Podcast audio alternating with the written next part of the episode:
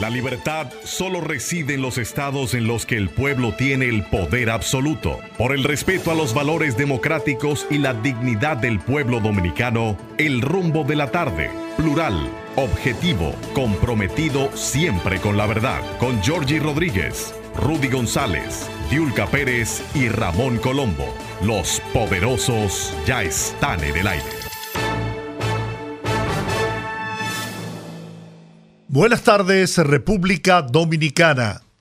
Aquí se inicia el rumbo de la tarde con los poderosos Rudy González, Olga Almanzar y Georgie Rodríguez.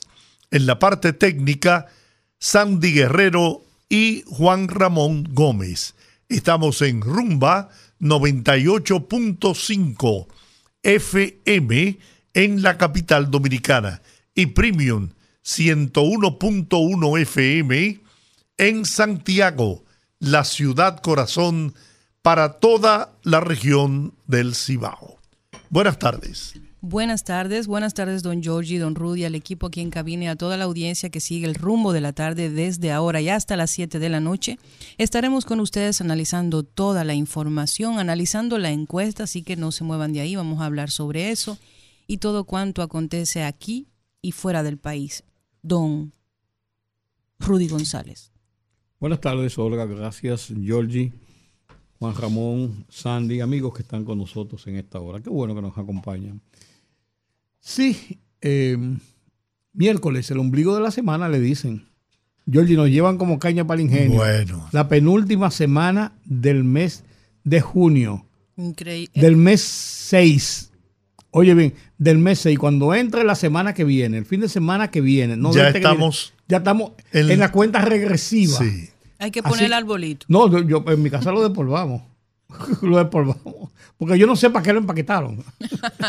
Dejarlo ahí, la instalación permanente. Pues, claro, pues claro, pero, pero no, realmente los días van bastante rápidos. Eh, uno a veces se pregunta, ¿el tiempo es más corto ahora? ¿Rinde más que antes? Uno no, no, a veces no llega a buscar una conclusión eh, real de este tipo de situaciones. El tiempo es el tiempo, es inexorable, es lo único que no se recupera. El tiempo pasó y pasó. Usted puede hacer alguna acción para compensar cosas que no hizo en el tiempo pasado, pues no puede hacerlo ya en un tiempo que no sea en, en descuento del tiempo o que le queda de vida, o que le queda del año, o que le queda de la semana. No se recupera. No se recupera nunca. Pero eso eh, puede ser semántica, pero son realidades. Es semántica y es física, porque el tiempo, según la física, no existe. Es simplemente cómo percibimos el constante transcurso de la realidad. Correcto. Pero como yo no me he desayunado, no nos metamos en eso. Eh, hoy es el solsticio, hoy es el día más largo del año. Sí, y mañana comienza el verano. Así. Come, ah, que no había comenzado. No, no, mañana es que comienza el verano. Ah, pues. No, mañana comienza el verano. No, no, no estamos, no estamos en verano, comienza el infierno. El infierno. Sí, comienza el infierno. Son 93 días de verano hasta el 23 de septiembre. Así es. Eh, en esta parte del, del hemisferio, del mundo, eh, es donde ataca con mucho más, o uno de los sitios donde ataca con mucho más fuerza de esta región. La región del Caribe es altamente caliente. Las aguas del Mar Caribe, las aguas de esta zona del Atlántico son bastante calientes. Y por eso es la, la producción o la- las condiciones eh, propicias para la conformación o la formación de los ciclones, las tormentas, los fenómenos atmosféricos y por eso la temporada se enmarca entre el primero de junio y el 30 de noviembre, siendo los meses de agosto y septiembre los más activos. Son fenómenos que se forman en el norte de África, allá por las islas de Cabo Verde, y transitan hacia, por los vientos que las empujan, hacia la zona del Pacífico Bajo, de- del Atlántico Bajo, cruzan el arco de las Antillas regularmente, otras siguen eh, eh, Atlántico Franco hacia el norte, pero cruzan el mar, el, el- arco de las Antillas y penetran a lo que es el Caribe, el Mar Caribe, la región del Caribe, que tiene, es bordeado por parte de Sudamérica, Colombia, Venezuela, eh, toda Centroamérica, parte de México, la costa sur de los Estados Unidos y las islas que conforman las Antillas Mayores, como son eh, Cuba, Jamaica, pero el arco lo componen Cuba, la isla de la Hispaniola, Santo Domingo, Puerto Rico, y de ahí deriva a, a, componer la parte del arco con las Antillas Menores, que son las islas que provenientes de la colonia, todavía muchas de ellas con esa, con esa cultura, con ese arraigo, que son las islitas de Guadalupe, San Martín, San Kitts, eh, eh, Curazao, toda esa parte que hace el borde amplio de las Antillas menores. Pero este periodo, Olga, es en República Dominicana, nosotros vivimos en un eterno eh, verano, por así decirlo. Eh, hay meses que refresca un poco la temperatura, finales de noviembre, el mes de diciembre, el mes de enero y a veces hasta parte de febrero todavía, porque sentimos, estamos en, el, camino, en el trayecto de los vientos eh, fríos que bajan desde la gran parte del norte de las Américas, Canadá, Estados Unidos, y esos, esos vientos dan una, un, alivio al calor intenso en esta parte, no deja de hacer calor, pero se sienten unas brisitas muy cómodas, muy suaves, que uno incluso hasta saca abrigos. Porque uno se hace el guapo y saca abrigos. Y no, eso también es para que no se dañen ahí en el closet. No, por eso mismo, entonces una gente con un sobre todo. Sí, está fuerte. Una cosa terrible. Entonces, eh, en eso estamos. Sí, mañana comienza el verano oficialmente en toda esta parte del hemisferio. En la parte baja del continente, entonces es a la inversa. Entramos en el otoño y es el invierno de la parte baja del centro de lo que es el Ecuador, que cruza precisamente por el Ecuador, toda la parte baja, entonces comienza el invierno, eh, toda la parte argentina, ah, Chile, eh, Uruguay, parte de Brasil, toda esa parte de, sí, toda la parte de abajo del continente. Entonces, eh, es interesante, es interesante, pero aquí lo que nos toca en estos días es Brett.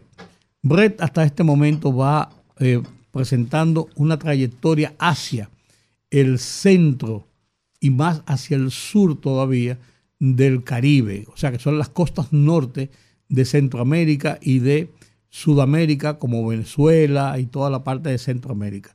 Sin embargo, es un fenómeno en formación, por así decirlo, que ya se va perfilando en su característica propia pero dicen los meteorólogos, incluso el Centro de Huracanes de Miami decía anoche que si bien es cierto que va, podría atravesar el, centro del Caribe, este tipo de fenómenos puede hacer cualquier variación en un momento determinado y es de, eh, lo, lo decían, en el sentido de que hay que mantener una alerta y una vigilia permanente sobre estos fenómenos, porque así como pueden disolverse, o sea, degradarse, también pueden intensificarse y convertirse en fenómenos altamente peligrosos. a su paso sobre las Antillas Menores, eh, ha de suponerse que, que va a experimentar un debilitamiento, ¿no? Pero quizás al entrar de nuevo en las cálidas aguas del Mar Caribe pueda eh, tomar alguna fuerza. Los eh, expertos señalan que es, sería muy raro en esta época del año que en el Atlántico eh, Sur se formara un huracán, que los huracanes por esta zona están previstos para la ah. época de agosto, principios de agosto y septiembre. Y septiembre. Pero eh, con los cambios climáticos que estamos experimentando. El niño y la niña. Y la niña, nada es extraño. y, mucho. ¿eh? Bueno, Ojalá que esto no pase de ser lo que hasta ahora ha sido. Eh, hay otro eh, que viene detrás también, que espero que corra la misma suerte. La, creo que la L3. Sí, todavía no tiene un nombre asignado. No, no tiene nombre porque no ha, no ha pasado a la categoría de, de depresión ni de tormenta. Yo en eso no soy muy experto. No se ha reorganizado como para considerarse todavía un evento meteorológico. Porque tenía hasta ayer una gran influencia de precisamente break que no le permitía desarrollarse. Y tiene un 60% de posibilidades, según el Centro de Huracanes de Miami, de convertirse en una, una depresión tropical para pasar a tormenta y entonces seguir aumentando de ser, de ser posible. Ese es el segundo, el, que viene detrás. Pero, en, como te decía, en esta época dicen los expertos que cualquier cosa puede pasar. Mientras tanto, hay vigilancia de tormenta para Barbados, Dominica, Martinica, o sea, las islas eh, menores, las Antillas menores. Eh, hay que darle seguimiento muy de cerca a lo que puede pasar. Dice que la trayectoria que se pronostica el Centro de Huracanes de Miami, dice que Brett se acercará a las Antillas Menores el jueves, o sea, mañana. Atravesará este archipiélago caribeño por la tarde del jueves y la noche, y luego se moverá el viernes y sábado a través del este y centro del Mar Caribe. Esa es la trayectoria hasta ahora prevista, pero ratifican en cada momento que debe mantenerse un estado de seguimiento y alerta porque pueden producirse en algunas islas, por ejemplo, como Guadalupe, San Vicente, las Granadinas, eh, Barbados, eh, inundaciones repentinas por la capa nubosa con que viene desarrollándose esta tormenta Brett. Yo debemos, debemos hoy de todas maneras eh, a Francisco Holguín hablar con Francisco a ver, a ver, porque nos dé ya más, más, con mucho más detalles, qué está pasando con el amigo Brett. Brett es, hombre o mujer. Brett. Brett. Hombre. Varón. Puede ser intermedio. Aunque hay, eso depende de lo, con lo que él se identifique también. No, y depende de quiénes lo cataloguen, porque con, con, la igualdad de... Por eso mismo, hay que preguntarle a Brett qué él se considera. Yo conocí un caso de un señor de 54 años con familia, un señor viejo ya que no se puede poner de sinvergüenza, que dijo que él se consideraba una niña de seis años. Dejó su familia, se buscó padres adoptivos, que son más charlatanes que él porque lo adoptaron, y luego comenzó a vestirse, a hacerse colitas como una niña de mm. seis años. Eso está ahí, lo pueden buscar, es una noticia. Tú me dirás lo que te dé ¿Eh? la gana, pero es un sinvergüenza, no me fui. Bueno, miren, yo tengo un tema que, con él que quisiera que analizáramos con la mayor transparencia, despojado de cualquier interés eh, político, porque de verdad que a mí me está llamando a preocupación. Yo vi una información de una asamblea celebrada por el Colegio Médico Dominicano, en donde le dieron todos los poderes los médicos a la directiva del Colegio Médico Dominicano para que tomara las acciones que entendiera necesarias y se amenaza nueva vez con una huelga nacional de médicos. Un gran paro nacional. Un paro nacional de médicos. Una marcha el 28 ya programada. Programada para, el Palacio Nacional. Pero la causa y el motivo de, esa, de ese paro nacional y de la marcha es porque eh, es el tema de las ARS. Un tema que el gobierno no puede tomar una, una eh, determinación de manera unilateral. Pero están culpando al gobierno de, que, de, que, el gobierno no ha hecho lo posible por solucionar el problema de los médicos. De los médicos. ellos, ellos, quieren arrastrar al gobierno a su pleito. Por eso es que yo, a mí me está llamando la atención, y lo digo de todo corazón, no estoy eh, siendo paranoico nada por el estilo. Pero ustedes no se han dado cuenta de que en estos últimos dos meses, quizás, se han empezado a desarrollar actividades muy parecidas a esa. Que hay un movimiento en diferentes sectores tendentes a, crear eh, situaciones de conflicto, huelgas, paros, protestas. Y y yo, yo me pregunto, ¿acaso esto es por la cercanía de las elecciones? Yo, yo pienso algo en relación a eso. Yo tengo mi, mi, propia lectura sobre eso. Mire, si hay algo que yo le reconozco al, al gremio médico, es que jalan para su lado. no importa el presidente que esté ahí, siempre yo he sentido, es mi percepción, que el gremio médico simplemente trabaja para el gremio médico. No así la ADP. ¿Sabe qué pienso yo sobre esto? Yo creo que el presidente Luis Abinader se está buscando en cierta forma este tipo de situaciones, porque el presidente Luis Abinader no debió recibir a la ADP porque yo siento que abusan de esa imagen que el presidente ha construido de ser un presidente que asume el diálogo como primera herramienta. Y tenemos gente como Hidalgo que ha sido criticado por una nación completa, ha sido criticado por los medios de comunicación, directores de medios, le han dedicado editoriales hasta más no poder por su actitud irresponsable frente a ese gremio las malas decisiones y las malas posturas que ha asumido sobre la responsabilidad de la educación en República Dominicana. ¿Y qué hace el presidente? Lo recibe en Palacio. Y aunque yo soy del tipo de persona que pienso que eso es un mensaje de diálogo, de vamos a sentarnos, vamos a resolver el problema. El interesado soy yo de que el sistema educativo funcione. Yo soy el, jefe de, la nación, del Estado. Yo estoy interesado en que las cosas caminen en, educación, sobre todo teniendo en consideración que no ha sido la mejor eh, gestión de educación que hemos tenido. Sin embargo, el presidente recibe a este irresponsable en el palacio. Y yo sé que muchos de los gremios, en, sobre todo en este año electoral, van a presionar para tener sus conquistas y van a agarrarse de los temas que tengan que agarrarse y van a presionar de la forma que tengan que presionar hasta llegar ahí. Entonces nosotros tenemos un ministro de Interior y Policía, pero el presidente tiene que reunirse semanalmente para darle seguimiento al, al plan. Tenemos un ministro de Salud Pública, pero el presidente tiene que asumir la inauguración a través del SNS de todos los hospitales y de todos los líos que surgen en el tema de salud. Tenemos un ministro de Educación, pero el presidente tiene que recibir a un irresponsable como Eduardo Hidalgo para poder conseguir que él tenga una actitud más con, de mayor apertura con, el, con la irresponsabilidad del gremio en el tema de educación. Entonces el presidente, el presidente ha creado la plataforma para que estos gremios que quieren conquistas utilicen la excusa del año electoral para llegar al presidente.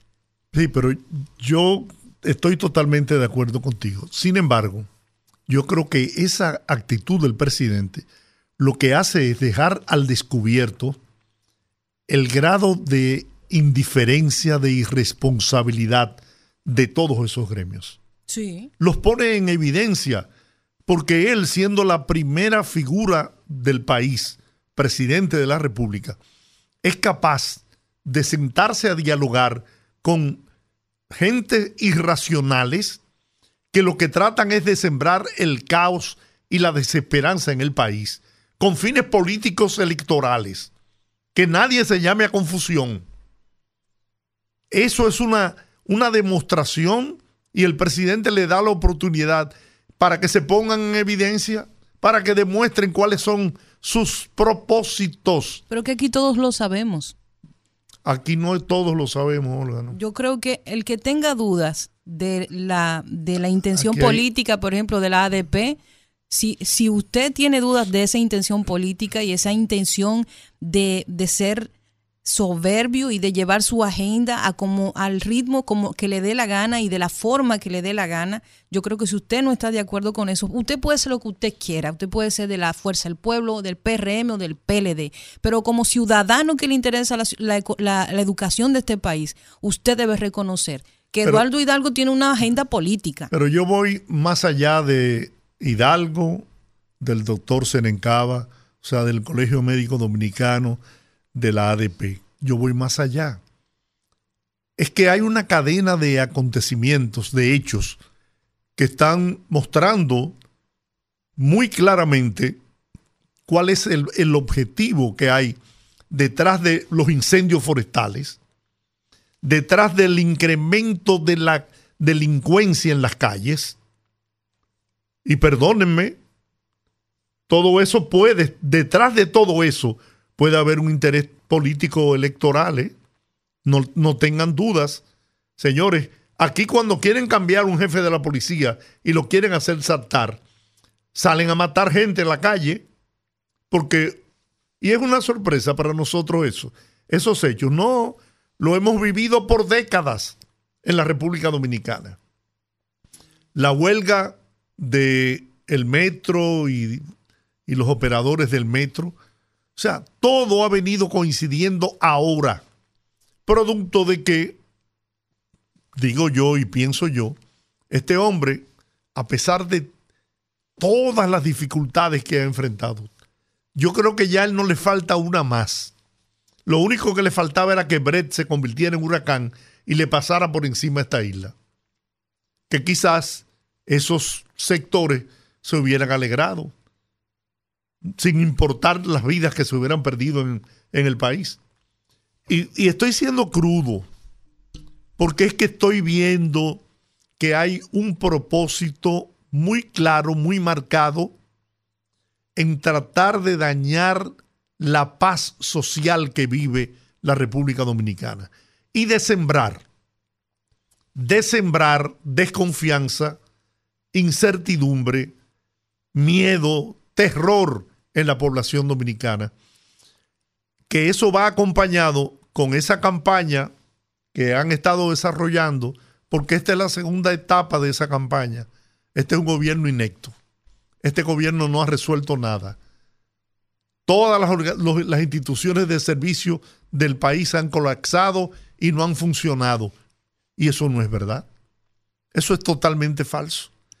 Este hombre solamente se dedica a cortar cinta, no, a, a dar palazo, pero no inaugura.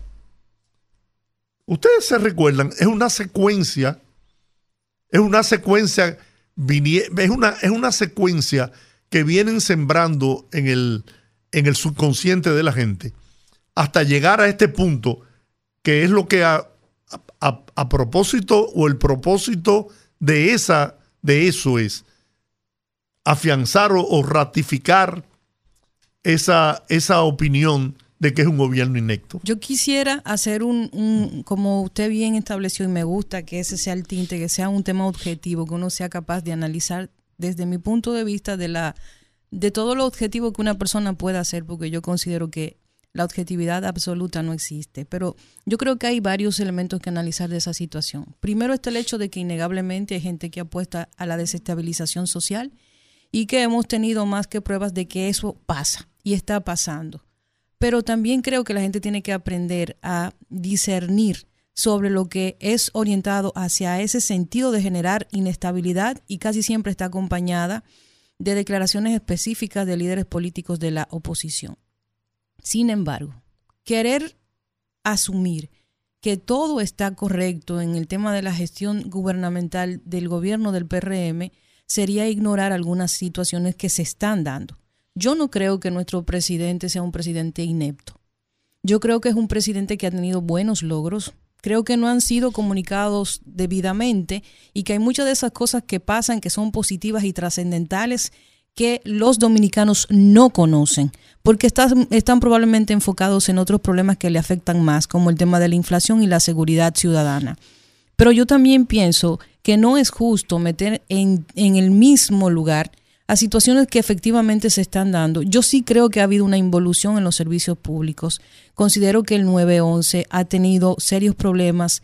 Considero que el tema del metro ha tenido problemas, no muchos, pero más que de, derechos laborales, que creo que eso se debe corregir porque también pasó al inicio del, del gobierno con otras instituciones como industria y comercio. Y eso tiene que eliminarse. Yo creo que sí tenemos algunas situaciones como con el tema de salud y de educación y con algunos programas como el de Supérate que no han encontrado su camino. Creo que sí ha habido una cierta involución en algunos servicios públicos, pero creo que uno tiene que ser justo y equilibrar eso con otras conquistas que hemos tenido. El presidente Abinader ha sabido eh, abrirse camino en algunos temas. Eh, yo considero que uno de los principales temas es el manejo de la economía y incluso pensando en la inflación que nos aqueja. Creo que a nuestra economía le ha tomado tiempo levantarse luego del impacto de la pandemia. Creo que el manejo de, la economía ha sido bueno, no excelente, no muy bueno, pero ha sido bueno, ha mantenido la economía, producto de eso que ya habíamos conversado aquí, de las decisiones cuando se dio la pandemia, que fueron decisiones arriesgadas, que funcionaron y él se atrevió a hacerlo, tuvo la visión de hacerlo en contra de la población que en ese momento lo criticaba muchísimo. Como todos los gobiernos, yo pienso que el gobierno tiene luces y sombras, pero separar que hay gente que apuesta a la desestabilización social, yo creo que sí. Que hay gente que está simplemente quejándose de situaciones que no están funcionando, yo creo que también pasa. Que este gobierno tiene desaciertos, claro que sí. Y que tiene aciertos y que ha hecho, ha, ha logrado, ha tenido ganancias en temas muy específicos, yo creo que sí pero cuando esa realidad uno la junta toda en el mismo lugar, entonces uno invalida lo que está pasando y no se pueden resolver los problemas. El colegio médico, por ejemplo, se concentra en el tema ahora de las ARS. Sin embargo, no reconoce el inmenso esfuerzo que hace este gobierno por dotar de instalaciones hospitalarias a, la geografía nacional. Por ejemplo, el presidente hoy inauguró en Mao, en Esperanza, municipio de Esperanza, un moderno hospital municipal, el doctor José Fausto Valle, construido a un costo de 600 millones de pesos.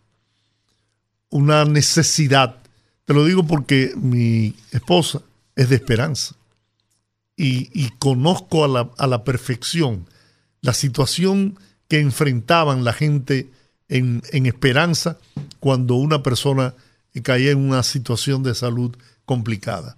Tenían que ir a Santiago a llevarlo, a los hospitales de Santiago. Además de eso, hay una serie de hospitales que el gobierno tiene en proyecto próximo a inaugurar. Están, y, y tengo el listado por aquí. En la línea noroeste, los hospitales de Villa Vázquez, en Montecristi, está previsto entregarse a principios en el primer trimestre del próximo año y en Dajabón a, principios del próximo año. El, de Sajoma, eso es San José de las Matas, de, el de San Francisco de Macorís, el de Verón en la provincia de Altagracia, que se va a inaugurar en las próximas semanas. La segunda unidad trauma del país que se construye en Asua, y en licitación para adjudicación el Hospital de la Maternidad de Barahona, antiguo Jaime Sánchez. La maternidad del Hospital de la Mujer y del Marcelino Vélez en Santo Domingo Oeste. El Hospital General de la provincia de Santo Domingo, el Mario Tolentino Dit, que tenía varios años detenido, será entregado este verano.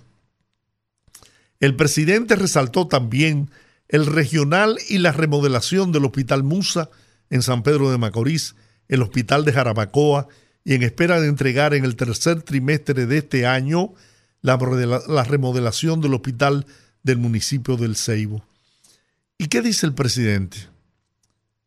A pesar de todas las dificultades económicas que tiene el país, yo he podido hacer todas estas obras, todas estas construcciones, gracias al manejo transparente y pulcro de los recursos del Estado. Incluso, incluso se ha reducido la deuda del país de un 62% y está hoy en un 59% con relación al PIB. Entonces, eso no es digno de ser reconocido, apoyado. ¿eh? somos tan pequeños que no somos capaces, que como tú muy bien señalas, claro que sí, este gobierno no es perfecto, como no lo es ningún perfecto gobierno en el mundo. Pero oígame, lo que este gobierno hizo al asumir la presidencia de la República y lograr la recuperación económica, primero que los grandes países del mundo, porque lo hizo, enfrentar con la valentía que enfrentó la pandemia del COVID-19 y posteriormente la situación de crisis económica como consecuencia de la guerra Ucrania-Rusia, que usted me dirá, bueno, ha tomado prestado, sí, pero ¿para qué? Para evitar que tengamos que pagar un combustible a precios inalcanzables, inimaginables, a que la tarifa eléctrica de los que la pagamos, que somos quizás el 50-52% de los usuarios, porque ni a, eso tampoco se le puede meter el pico, porque desde que hablan de aumentar la tarifa, se arma una revolución. Desde que a un sector le llevan medidores para tratar de regularizar a la gente, lo reciben a piedra, a palo y hasta con tiros. Aquí hay sectores que para las distribuidoras de electricidad entrar tienen que ir acompañados de las Fuerzas Armadas. Así, así vivimos, pero nos quejamos. Nos vivimos quejando, tenemos energía eléctrica con mucha más satisfacción que antes, mucha más, porque ya no existen los apagones financieros. Ahora las distribuidoras le pagan a los generadores cumpliendo con lo que establece el contrato, que no se puede exceder de más de 45 días el pago de la energía comprada. Pero nada de eso se valora. Claro, yo entiendo. Estamos en un víspera a un proceso electoral. Este hombre gozando de una aceptación y reconocimiento de la mayoría del pueblo dominicano, no pueden combatirlo, no pueden enfrentarlo por esos lados, porque ¿cómo, cómo, cómo pueden meterle a la gente en la cabeza que este es un gobierno inecto cuando ha logrado todo eso que yo he señalado y me he quedado corto? Entonces tienen que, como yo me he hartado de explicar aquí, tienen que cambiar la percepción de la realidad. La realidad es una y no es tan mala como la, realidad que están vendiéndole a la gente, con, en el ánimo de, crear incertidumbre, de, crear eh, disgusto en la población, para que esto se refleje en las votaciones del próximo 2024. Y de hecho se está reflejando, Giorgi, en la encuesta que publica hoy RCC Media Gallup, o Gallup RCC Media, el las posiciones o el posicionamiento del presidente Luis Abinader sufre una reducción en relación a lo que había sido la encuesta anterior y las otras encuestas. En todas las encuestas, Luis Abinader sigue siendo el principal candidato dentro de la contienda electoral que se avecina. Está por encima de Leonel Fernández y está por encima de Abel Martínez, que son los otros dos candidatos ya no oficializados por oficiales. Eh, no, no, oficiales, pero oficializados. Em, sin embargo, en esa encuesta se revela una serie de, de situaciones donde la gente, la gente, manifiesta su descontento con una serie de cosas. Hay que entender que el gobierno de Luis Abinader tiene ya tres años. Y al tener tres años el gobierno, en agosto cumple los tres años eh, oficialmente, por tres años gobernando, eh, las falencias de un gobierno con una situación de la economía fuera del control total de el gobierno, porque hay muchos factores exógenos que inciden en esa, en esa situación de la economía, no cabe dudas, no cabe dudas de que la gente se está quejando, de que la gente está manifestando al aproximarse un proceso electoral eh, muchas de las situaciones. Por ejemplo, ¿cómo calificaría usted las condiciones actuales de la economía del país? ¿Diría usted que la situación de la economía nacional es buena, muy buena, mala o muy mala?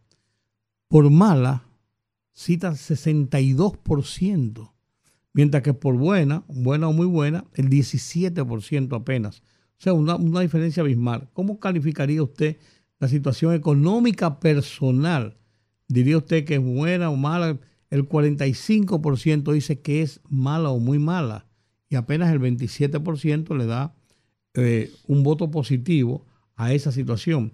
¿Usted cree que la educación en nuestro país va por, va por buen camino o por mal camino? El 49% dice que va por mal camino y un 40% que va por buen camino. En su opinión, actualmente la República Dominicana está progresando, está estancada o está en decadencia el 43% dice que está progresando por el 35%, dice que está estancada y un 18% dice que está en decadencia. O sea, hay una queja de la gente sobre una serie de situaciones que no han sido resueltas por el gobierno. Y yo no, entro en el juicio de valor de si el gobierno tiene la posibilidad de hacerlo o no tiene la posibilidad de hacerlo. Si es por negligencia o no es por negligencia, porque yo no creo que ningún gobierno, ningún presidente que suba al poder va a actuar para tener eh, situaciones adversas. Dentro del marco de lo posible trata de actuar de una forma positiva para tener reacciones positivas. ¿Y por qué no cambia funcionarios que tienen años que no funcionan? Bueno, bueno, te voy a decir una cosa, no, si nos ponemos a ver, por eso yo digo, yo no voy a enjuiciar, no voy a hacer juicios de valor. Si nos ponemos a ver una serie de cosas, vamos a encontrar miles de cosas que no está haciendo correctamente a nuestro juicio.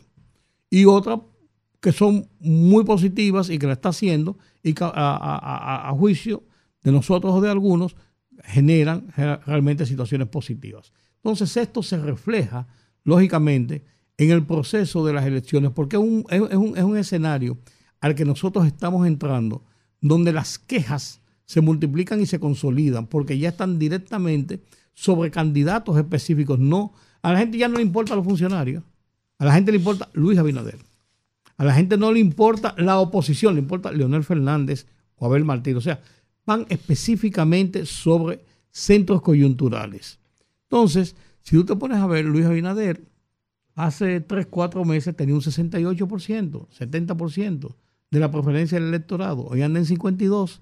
Y ahí, ahí eh, algunas partes de esas encuestas le dan hasta un 48. A la pregunta de votaría por Luis Abinader para presidente en las elecciones presidenciales del 2024, el 52.9 dice que sí, pero el 44.8 dice que no. Es lo que te digo.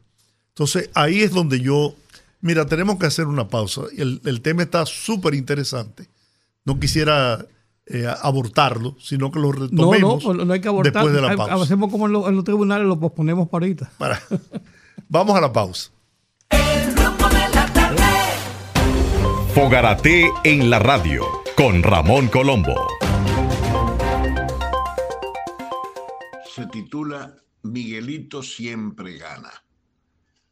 Ni los Vicini, ni los Corripio, ni los Lama, ni los Grullón, ni ninguno de los demás grandes empresarios del país le llegan en eficiencia y rentabilidad neta al comerciante Miguel Vargas Maldonado, presidente de la empresa PRD Sociedad Anónima, consorcio que ofrece lo que no tiene, muchos votos, y gana prácticamente todo lo que pide por un producto falsificado registrado en el mercado electoral como alianza que nadie se explica cómo logra acreditar cada cuatro años, a cambio de concesiones muy rentables que le otorga cada gobierno.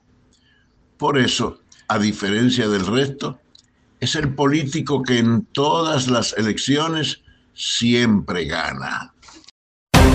Fogarate en la radio con Ramón Colombo. A partir de este jueves 22 de junio, otro súper cerca de ti. Supermercados Nacional Sarasota. La gran diferencia. Avenida Sarasota 101, esquina calle Dolores Rodríguez Objío. El rumbo de la tarde, el rumbo de la tarde, el rumbo de la tarde. Si hoy fueran las elecciones de estos tres candidatos, ¿por quién votaría usted? Luis Abinader, 47.7, Leonel Fernández, 28.9 y Abel Martínez, 19%. ¿Quién le gustaría a usted que gane las elecciones? Luis Abinader, 47, Leonel Fernández, 27 y Abel Martínez, el 14%. Eso desmonta la, la encuesta, la primera encuesta en relación a una primera vuelta. ¿Quién cree usted que ganará las elecciones? Luis Abinader el 48, Leonel Fernández el 24 y Abel Martínez el 11. Sin embargo, mira, entre los probables votantes, Luis sube a 50.9. Leonel se mantiene en 28.2, baja un poco. Y Abel, Martínez eh, también reduce a 17.9, un 18. Lo que te digo es, lo que te digo es que mientras más se vaya acercando el periodo electoral, hasta que se Esta pregunta es, buena, ¿eh? la que tú acabas de señalar. ¿Quién cree usted que ganará las elecciones presidenciales en mayo? Ahí eh, Leonel se disminuye a 24.4. El, eh, La mitad de lo que tiene Abel, Luis Abinader. Abel Martínez, bueno, casi No, se desploma, Alonso. Sí. Y Abinader tiene un 48.2, El doble. el doble. Pero bueno, Pero a mí, a mí, a mí Yo me creo- gusta- a mí me gusta concentrarme. Yo me concentro mucho, sí. Georgie, siempre. Lo que Eh, pasa es que a la gente ese es el morbo que le gusta. No, no, no, no. La política, la política eh, eh, eh, con- consigna la, la- la mayoría de la atención de la gente. Pero yo, yo en, en- en los temas sociales, que son los que influyen en el ánimo de la gente, en favor o en contra del gobierno, sa- sacando los partidarios políticos, que son personas que están definidamente por- por sus candidatos. A veces hasta no les gusta el candidato porque votan por su partido. Entonces, hay un, hay, un, hay, un, hay un margen de la sociedad muy amplio, muy grande, que realmente muchas veces son los que deciden en las formas locales y hasta en la forma general de las votaciones. Y se mantiene exactamente igual y hasta ha aumentado la percepción o el decir de la gente sobre los problemas nacionales. Por eso te decía que la gente se queja de que son problemas que no son solucionados. O sea, si tú me dices a mí, en este renglón de problemas tenemos cinco problemas básicos. Los apagones. No, no, los apagones se fueron a un, a un décimo lugar porque no hay apagones. O sea, tú ves que van solucionándose problemas. Pero los problemas medulares que la sociedad entiende, que afecta a, a la nación, que los afecta a ellos como familia y que los afecta personalmente, son los mismos o van subiendo. ¿Cuál diría usted que son los tres problemas principales que tenemos hoy en el país? El 70.2% aumentó muchísimo.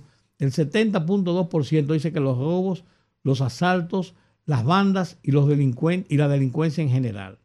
La inflación y el alza del costo de la vida en el 62%. O sea, se mantienen latentes. Y el tercer renglón es Escasez el- de fuentes de trabajo y desempleo. sí. falta de desempleo, falta de trabajo. Sí, eh, seguido economía, apagones o falta de energía eléctrica, educación general mucho, y sí. salud general. Pero esos, esos, esos, esos problemas medulares se mantienen. ¿Cuál considera usted que es el problema del país que más afecta a usted y a su familia? La inflación. Ahí se invierte el papel de la inflación. O sea, el problema de la comida, el problema de, de- de- de- de los recursos que tú tienes para poder acceder a las necesidades. Eso llega a un 37%, mientras que los robos, los asaltos y las bandas bajan a un 30.5%. Sin embargo, la inflación se ha reducido, pero los precios no han no bajado. han bajado. O sea, es lo que te digo.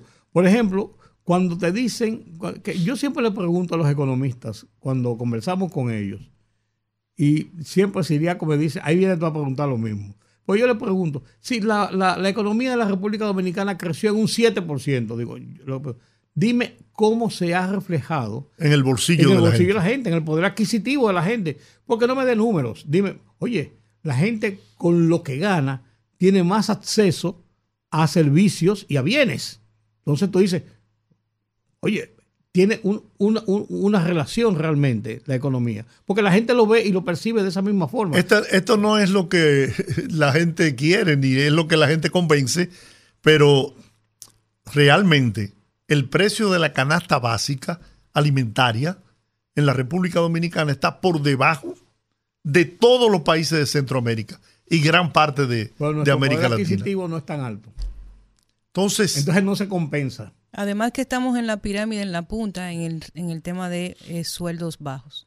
Por eso que lo- la- la- la- el, el poder adquisitivo de la gente no, no, no- no lo compensa. Entonces, si por le- ejemplo, el presidente ha creado 400 y tantos mil más empleos.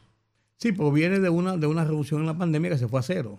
O sea, es compensando prácticamente. Pero lo que te digo, la gente no valora eso. no, pero sin embargo, mira cómo tienen el desempleo. La gente percibe Ahora el yo estoy ahí como uno, como uno de los problemas Con lo que dice Olga, es que también hay un aspecto y es la comunicación. Ah, no, no, no. Es que a la gente no se le hace saber, salvo el presidente, cuando se pronuncia en un discurso, en una locución, en un mensaje, pero yo no veo que los, los- las instituciones del Estado ha- hagan como la gallina, que ponen el huevo y lo cacarean. Y, no lo hacen. y tiene dos funcionarios de alto nivel solo para eso. Y se ha puesto 36% más de presupuesto en materia de, de promoción del presupuesto del área de comunicación del gobierno. Pero es que el tema, aún el tema no es la nada. publicidad. No, porque la publicidad muchas veces la dirigen en una forma de propaganda, no de información. Claro. Y de estrategia política. Es que la, la publicidad no es la que orienta ni la que forma opinión pública. No, lo es. Sí, entonces, ¿por qué se invierten tantos millones en eso? Porque con la publicidad invertida en esa forma, los políticos y los gobiernos, y no este, los gobiernos, entienden que pueden aminorar la crítica en su contra. En los medios de comunicación. Sí. Hay que eficientizar el gasto. Ah, pues, ah, bueno, no, no, y, y estra- y a- hacer estrategia de comunicación. Lo que pasa es que la mayoría, por ejemplo, ¿tú sabes quién que están acabando con, con, el, con el tema de la, de la estructura de comunicación de este gobierno? Son los directores de comunicación de las instituciones, que son el enlace entre los medios de comunicación y las acciones de sus instituciones. Y no funcionan. Su gran mayoría no funcionan. Y da la casualidad que tienen a dos profesionales de alto nivel justo para esa área y aún así no han podido articular un método, una estrategia para que puedan dar a conocer. Señores, yo se lo he dicho aquí en otras ocasiones, yo vivo leyendo todo, porque el que produce varios programas al día en vivo tiene que estar informado y tiene que leer de todo. Y yo me entero de cosas yo porque las estoy buscando por lógica, porque yo visito los portales de transparencia, me voy a los links de los programas que hace el gobierno, hablo con técnicos específicos que muchas veces manejan mejor el dato que los propios incumbentes y yo me entero de cosas que si yo estuviera en un área de comunicación de un gobierno yo estaría dándole a eso todos los días, pero no hay una hambre no hay hambre por hacer el trabajo, porque hay, hay un tipo, hay dos tipos de empleados y el tipo de empleados que está ahora en ese sector de comunicación estratégica que es vital para dar a conocer las informaciones de un gobierno no funciona.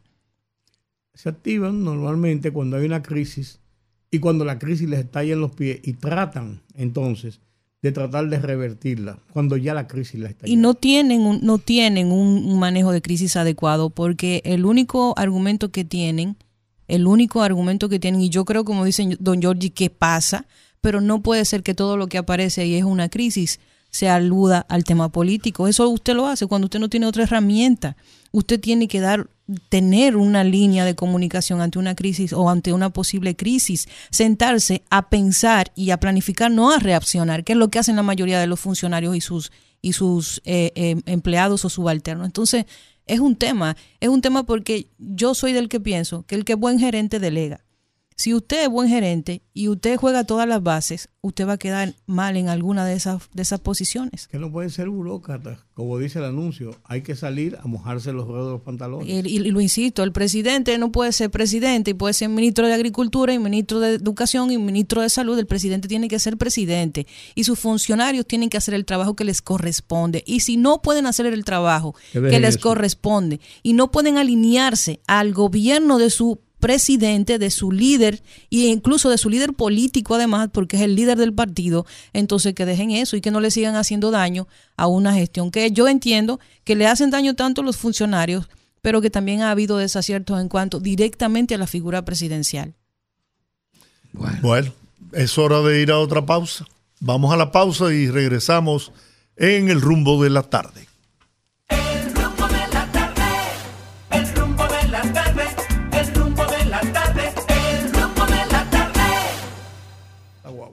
Aquí seguimos en el rumbo de la tarde.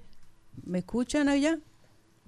Ah, ahora sí, aquí seguimos en el rumbo de la tarde. Señores, estamos en tiempo de nuestra siguiente entrevista. Vamos a seguir hablando del tema de la encuesta más adelante. También vamos a buscar la participación de ustedes a través de sus llamadas y sus comentarios, así que no se muevan. Y tenemos, también el reporte de Francisco Holguín Con lo sobre último de lo último de Brett. Así es. No de Odebrecht, no, de Brett, señores. Señores, tenemos aquí en casita con nosotros a Verónica Amador y Ricardo Peguero, propietarios de Go Forward. Go Forward es una empresa que acompaña a pymes a desarrollar su negocio y vamos a hablar con Verónica Amador y Ricardo Peguero sobre de qué se trata. Bienvenidos al rumbo de la tarde. Muchas gracias. Para mí Gracias. un placer, para nosotros un placer. Sí, por favor, se Sí. Es para nosotros un placer estar compartiendo este momento con ustedes y con sus oyentes. Muchas gracias por recibirnos. Gracias por la oportunidad. Bueno, Este, aquí- aquí- ¿Qué la hacen pregunta ustedes? es, ¿qué ustedes ¿Qué hacen? ustedes hacen? Mira, nosotros somos inmigrantes, eh, vivimos en Canadá y una de las cosas que siempre hemos sido es emprendedores de pequeña y mediana empresa. A tal punto que nosotros tenemos allá en Canadá una pequeña empresa que se encarga, la especialidad son eh, servicios terapéuticos, masajes terapéuticos.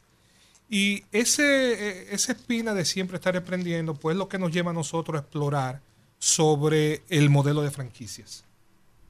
Y lo vimos como un mecanismo que puede ayudar a la pequeña y mediana empresa a lograr dos cosas, en nuestra opinión. Primero, organizarse, porque toda empresa, independientemente del tamaño que sea, necesita organizarse para crecer. Tú no puedes crecer si tu la contabilidad está llevando en, en una mascota. Es una mascota. No puedes. Bueno, el presidente Balaguer llevaba las finanzas del país en, en una mascota. en una mascota. Eh, bueno, de nuevo, el presidente Balaguer está.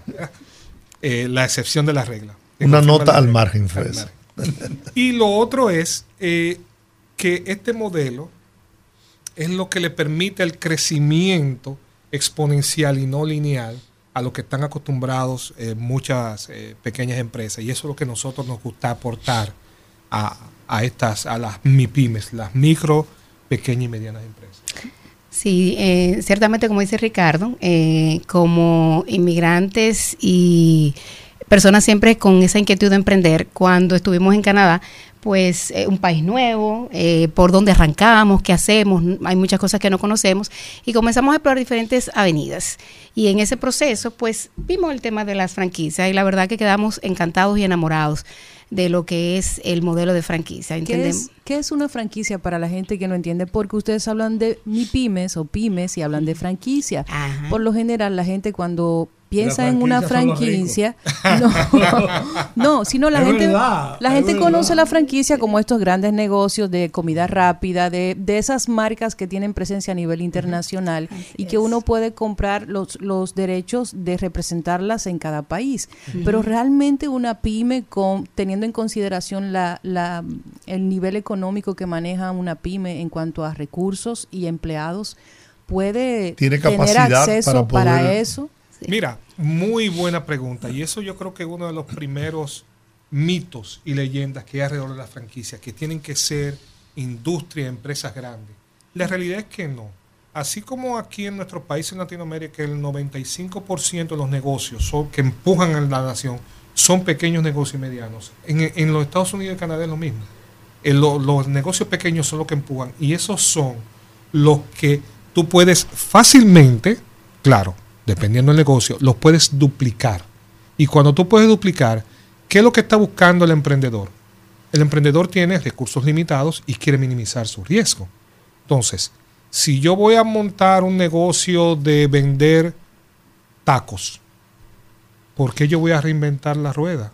Vamos a buscar un negocio pequeño, un MIPYME, que es exitoso y vamos a prepararlo para que él pueda vender su receta mágica, su poción que asegure el éxito. Y eso es lo que compra el emprendedor y entonces ahí es donde ya se convierte en una franquicia. ¿Y dónde están ustedes? Mira, nosotros ahora mismo tenemos, estamos trabajando clientes aquí, tenemos también clientes en Canadá y en Estados Unidos. ¿En, Pero en qué línea principalmente?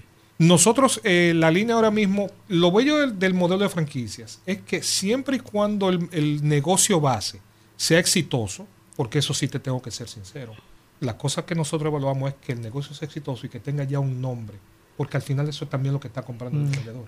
Un nombre y que sea, cuando tú hablas de éxito, se refiere a eh, que sea económicamente factible. Sustentable. Porque eh, si yo voy a invertir en una franquicia, eh, la, la evaluación primera que yo voy a hacer, ¿dónde me va a dejar más mi dinero?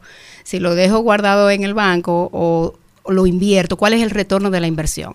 Y como dice Ricardo, hay franquicias de todos los tamaños, de todos los colores y de todos los Pero sabores. la- las franquicias, para tú lograr una franquicia, no importa el tamaño, No. debe haber una serie de requisitos que deben cumplirse. Sí. Porque eh, se, hasta la ubicación del negocio tiene que ver en el otorgamiento de una franquicia. Sí. O sea, hay una serie de estudios. Esos estudios, en el caso que ustedes plantean, los cubre el, el que va a adquirir la franquicia o lo cubre el concesionario de la franquicia. Muy buena pregunta y como decían antes, depende de la dependedera. Y hay de los dos sabores. Tú tienes franquicias que son el dueño del punto y dice no, yo necesito abrir una franquicia aquí, no aquí. Y eso lo hacen de nuevo en base a estudios de dónde están el cliente al que ellos se quieren dirigir.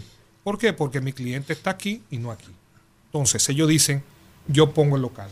Hay otra versión, el otro extremo, donde dice, no, este es el tipo de local, el tipo de persona que yo busco. Ven, tú dime dónde la quiere abrir y yo te digo si tú puedes o no. Ahí que yo me pregunto, ¿dónde entro? Yo soy Ricardo y yo soy Verónica. Eh, yo, yo sé que tú tienes, a ti te gusta hacer tacos. Y tienes una, un, una, una- un No, a mí me gusta el chicharrón. vamos, a- vamos a franquizar su, Entonces, tú chicharrón. tienes, tú tienes un food truck que tú vendes chicharrón y te has hecho famoso y tú eres ca- casi el dueño del Sí. solar porque la gente va por el chicharrón que tú haces. Pues yo soy Ricardo, yo soy Verónica y yo vivo en Canadá y eso es más chulo que el Canadá. Y allá hay una gente que lo hace. Sí. ¿Cómo ustedes entran? ¿A través de quién? Sí. ¿Con qué apoyo? Porque como están las cosas en el mundo, yo voy a decir, Ricardo, ¿qué? Sí, sí. Verónica, ¿de dónde? O sea, Sí, eh, sí. ¿tú me entiendes? O sea, Sí. ¿cómo, eh, qué engranaje están Sí. usando ustedes para Sí. llegar a eso y conformar realmente un negocio de expansión como son las franquicias? Bueno, eh, una pregunta que usted hizo anteriormente es, ¿qué requiere una empresa para ser eh, franquiciable?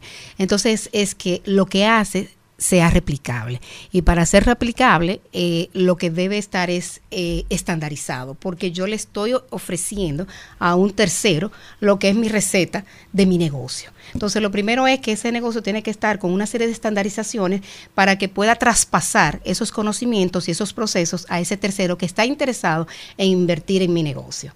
Entonces, eh, eso es uno. Y lo otro, lo que decía anteriormente, que debe ser una empresa que sea rentable. Esas cosas son las que vemos nosotros en un negocio para decir, tú puedes franquiciar. Pues yo preguntaba también, Verónica, ¿de la mano de quién tú llegas ahí? Porque tú- Con si tú te- nosotros. sí, pero ¿quiénes son ustedes? Ya. Es lo, Entonces, es- es lo que yo quiero decir. sí. Ustedes llegan a través de una, de una estructura, de una compañía, Sí. de un departamento Sí, sí, oficial, estatal o, No, o privado, qué sé yo. ¿tú me Sí, entiendes? sí, Nosotros sí. somos parte de una, un conglomerado norteamericano que se llama The Franchise Consulting Company, FCC.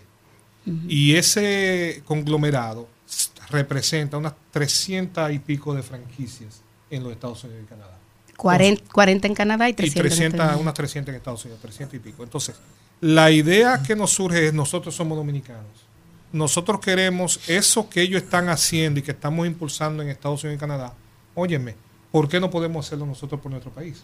Y venimos de, de no- nosotros mismos, de nuestra cuenta propia, somos miembros de grupos de negocio aquí de Santo Domingo y trabajamos por referimiento. Ok. Eso es lo que yo te preguntaba, porque eh, no es lo mismo yo eh, eh, venir a una entrevista y decir, nosotros estamos, tenemos esto, nosotros nos juntamos en el Conde, esquina, esquina Hostos, ahí en la, en la- en la- en la- en la pizzería, y ahí podemos hablar del negocio. O que y te dice, no, el, el banco tal, franqueado, nos está apoyando para nosotros desarrollar este negocio. En mi pymes, el, el ministerio de, de- de tal, nos está apoyando para que nosotros desarrollemos este negocio en favor de la gente. E- e- Sí. Sí, y mira, y, y- y tengo sí que no, no puedo obviar, eh, nosotros hemos tenido la muy buena suerte de contar con el apoyo del ministerio y por eso vamos, el sábado tenemos una presentación dirigida a pequeña, a la micro, pequeña y mediana empresa para aportar valor. En la semana de mi En la semana de mi pymes, que es la donde estamos. Exacto. Y la idea es esa, es darle a conocer a, esos, a los MIPIMES, que hay una manera de cómo crecer, de cómo pasar de ser donde estoy a algo más grande. Y cuando lo hago, creo dos cosas. Primero, legado para mi familia y segundo, legado para mi país. ¿Hay una diferencia entre lo, lo que es una franquicia y una representación? Sí. Mira lo que sucede. Tú puedes representar cualquier negocio. No tiene que ser una franquicia. Y lo que tú haces, ahora, la manera, la diferencia con la franquicia es que el franquiciado es un dueño de negocio. El que representa es un tramitante del negocio. Cuando yo monto una franquicia de tacos, yo estoy comprando un negocio de tacos. Y es tanto así que yo pago mis impuestos de tacos, yo tengo que producir el taco, pero ¿cómo yo lo hago? Bajo las órdenes, premisas y lineamientos del dueño de la franquicia de tacos. Pero el negocio es mío. Y algo interesante es también el tema de, de cómo las franquicias representan esa oportunidad de crecimiento y de expansión. Es porque a través de la franquicia, cualquier dueño de negocio consigue lo que es eh, inversionistas para su negocio. O sea, él quiere poner, digamos, un negocio similar, lo tiene aquí en Santo Domingo, lo quiere replicar en, en Santiago. No tiene, no es eh, recurso que va a sacar de su bolsillo. Es otra persona que cree en ese concepto, le gusta, quiere invertir en él y esa persona pone ese negocio en Santiago. Y, y por eso, don Rudy, es que es muy importante, como dice Vero, que el, el negocio tiene que ser rentable. Sí, Porque claro. La persona... No y- va a ponerse a inventar, ¿no? No, no, no, no hay que inventar la rueda, don Rudy. Hay Sí, muchísimas sí. maneras y eso se hace. Entonces, si ya tú sabes que hay un negocio que funciona y tú tienes el chance de comprar, porque ese es lo bello de la franquicia. El dueño de la franquicia crece de manera exponencial. Porque imagínate que tú duplicar, poner una sucursal tuya en Santiago te cuesta Pero- 5 millones de pesos. Yo lo que no, no, no me cuadra. Ajá. Ok, yo sé que el tema de la franquicia es importante porque son marcas establecidas, ¿no? Pero el hecho de que yo adquiera una franquicia, Sí. ¿qué me garantiza a mí, como ustedes señalan, que va a ser exitoso el negocio? Excelente. Mira, eh, hay dos combinaciones. Primero, por eso es que nosotros pedimos, y no, una condición para nosotros ayudar a una empresa a franquiciarse, es que sea exitoso el nombre. Imaginémonos, le voy a hacer a una... Pero el nombre del, nego- La del marca. negocio... de la marca. De, la, marca. Imagínese, le voy a dar eh, publicidad gratis a la barra payán. ¿Quién no quiere poner una barra payán? Es un negocio exitoso. Entonces, si tú tienes la oportunidad de comprar, y ellos son una franquicia, una franquicia, tú tienes el dinero, ellos te van a dar todo el, el know-how, el cómo manejar un negocio de barra payán. Y el nombre. Y el nombre, Los suplidores. los o sea, suplidores, sí. Ojo, Te van a enseñar cómo se hace la lechosa con leche con K. Todo. Todo. Mira, tú Lechosa tienes. K. Y ese, y ese es el truco, eso es lo que tú pagas. Tú, mira, eh, para la lechosa acá, tú no le debes echar una cucharada ni dos cucharadas, son cucharada y media de azúcar. Ah, entonces cucharada. Ya yo hago lechosa acá. Igualito que la hace todo el mundo. Y la belleza es eso, que yo no sé hacer lechosa acá, pero ellos me dan las instrucciones y yo aprendo a hacer lechosa acá. Y. Les voy a dar el ejemplo de la franquicia que nosotros tenemos allá en, en Canadá. Es una mm, franquicia de, de servicios terapéuticos. Tenemos masajes, quiropráctico, eh, acupuntura. Realmente yo soy una persona que vengo del mundo de los negocios, no vengo del área de la salud. Eh, cuando yo decido, nosotros decidimos invertir, eh, pues el franquiciatario nos dio todos los detalles. O sea, mira, este es el punto donde nosotros creemos que pudieras estar abriendo eh, y esto es lo que tú necesitas, los sistemas que necesitas, cómo vas a entrevistar a tus terapistas, eh, cuánto le vas a pagar, eh, cuántas personas necesitas, cómo es el horario. O sea, realmente, inclusive, como allá es una profesión regulada, yo tengo situaciones a veces donde clientes tienen quejas que pueden repercutir en una demanda. ¿Y qué hago yo? Levanto el teléfono y llamo a mi consultor. Mira, tengo esta situación con este cliente, ¿cómo la resuelvo? Y yo tengo todo el soporte. Me dieron el entrenamiento. O sea, desde la perspectiva de nosotros como dueños de negocio, realmente fue la forma más rápida fácil y segura de nosotros convertirnos en dueños de negocio, porque estaba todo hecho. Y- Es básicamente un esquema de tener un mercado y de buscar los inversores. Totalmente. Pero a través de crear marcas específicas que en vez de ser quizás manejados por eh, gente de aquí, de República Dominicana o los dueños, esos dueños de esas marcas ya establecidas y estandarizadas, que yo creo que eso es sumamente importante, porque una, una de las peculiaridades de, del tema de la comida aquí es, y que le da el plus, es que tú te comes la misma comida en un mismo lugar en diferentes días y no te sabe igual. Entonces, eso, y junto con el, la- el poco hábito de, de los dueños de pymes en relación a estandarizar y controlar Totalmente lo que son gastos e ingresos y, eh, y, el- y la inversión, yo creo que es uno de los retos más grandes. Funcionaría tal vez en, en empresas como estas, que ya están estandarizadas, que tienen un proceso de producción estandarizado, y que una persona que quizás quiera invertir en una franquicia aquí en República Dominicana, ver cuáles son sus beneficios y ve lo que tiene que invertir y si le interesa, pues a través de esa sinergia ustedes hacen el contacto. Totalmente de Al- acuerdo. Eso es. Algo, algo importante es que la empresa no tiene que estar eh, estandarizada. O sea, si lo que la empresa necesite para poder llegar a esos estándares, digamos, una empresa que sí financieramente es viable, no tiene los estándares porque no saben lo que no saben. Entonces, eso es parte de lo que nosotros hacemos para poder franquiciarla, hacerla franquiciable. Y le ayudamos con el mercadeo y la venta. O sea, nosotros vamos de inicio a fin y acompañamos a ese cliente desde el cero. O sea, nosotros no somos consultores que vamos a decirle esto es lo que usted tiene que hacer. Le vamos a decir lo que usted tiene que hacer y lo vamos a ayudar a hacerlo. Porque sabemos que el dueño de negocio, especialmente en las pequeñas y medianas empresas, son gente muy ocupada. Ellos están tratando de sobrevivir, hacer de, eh, el día a día, de pagar la nómina. O sea, tienen otras cosas en su cabeza. Entonces, así- ahí estamos nosotros para acompañarlo de inicio a fin. Puede quererse franquiciar aquí. Pero si ese dueño de negocio se quiere franquiciar en Canadá o en Estados Unidos, También. nosotros tenemos todo el mecanismo a través de FCC para hacerlo. O sea que podrían pasar marcas que son dominicanas reconocidas Totalmente. a otros eh, países. O sea, podemos es. ver un Barrapayán como usando el mismo allá Por en- ejemplo. en Sí. Canadá, por allá. Así no hay es. ninguna razón por la que por la lo que no se puede hacer. Aunque tienen que poner un poquito más de jamón y queso. aquí, aquí, aquí, aquí es muy poquito. Uno sabe, uno sabe Sí. de este tamaño allá. es, es No, mira, posible. El gobierno de Luis Abinader y el presidente ha sido muy eh, enfático en el tema de las pymes. A mí me gustan las pymes. El tema de las pymes por dos razones.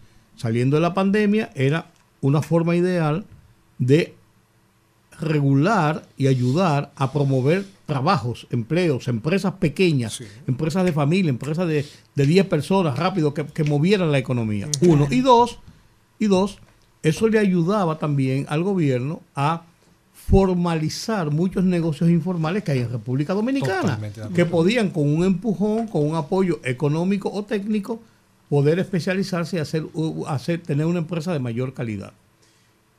Pensando en eso y por la importancia que este gobierno le ha dado a las pymes, quizás como, como, como otros pocos, eh, el gobierno, ustedes se han acercado a, a el- el- el- la estructura de gobierno que manejan las pymes, por ejemplo, en este caso, eh, eh, el Industria y Ministerio de Industria y Comercio, Comercio y.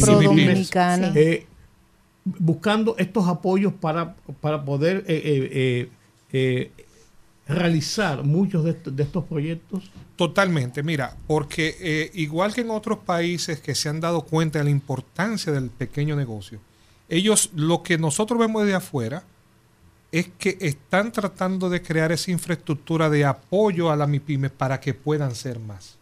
Porque es verdad lo que tú dices, o sea, eh, no es que es un servicio muy costoso, pero requiere dinero.